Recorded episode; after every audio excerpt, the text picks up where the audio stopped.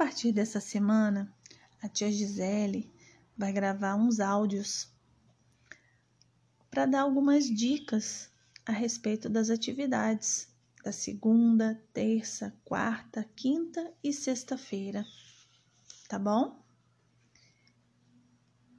E essas atividades, elas são muito importantes porque vão ajudar a aprendizagem de vocês. E elas são feitas de acordo com os campos do saber. Esses campos norteiam o trabalho da educação infantil. São eles a linguagem, ciência e tecnologia, conhecimentos matemáticos, identidade, autonomia e sociedade, e as linguagens artísticas. Então, vamos lá?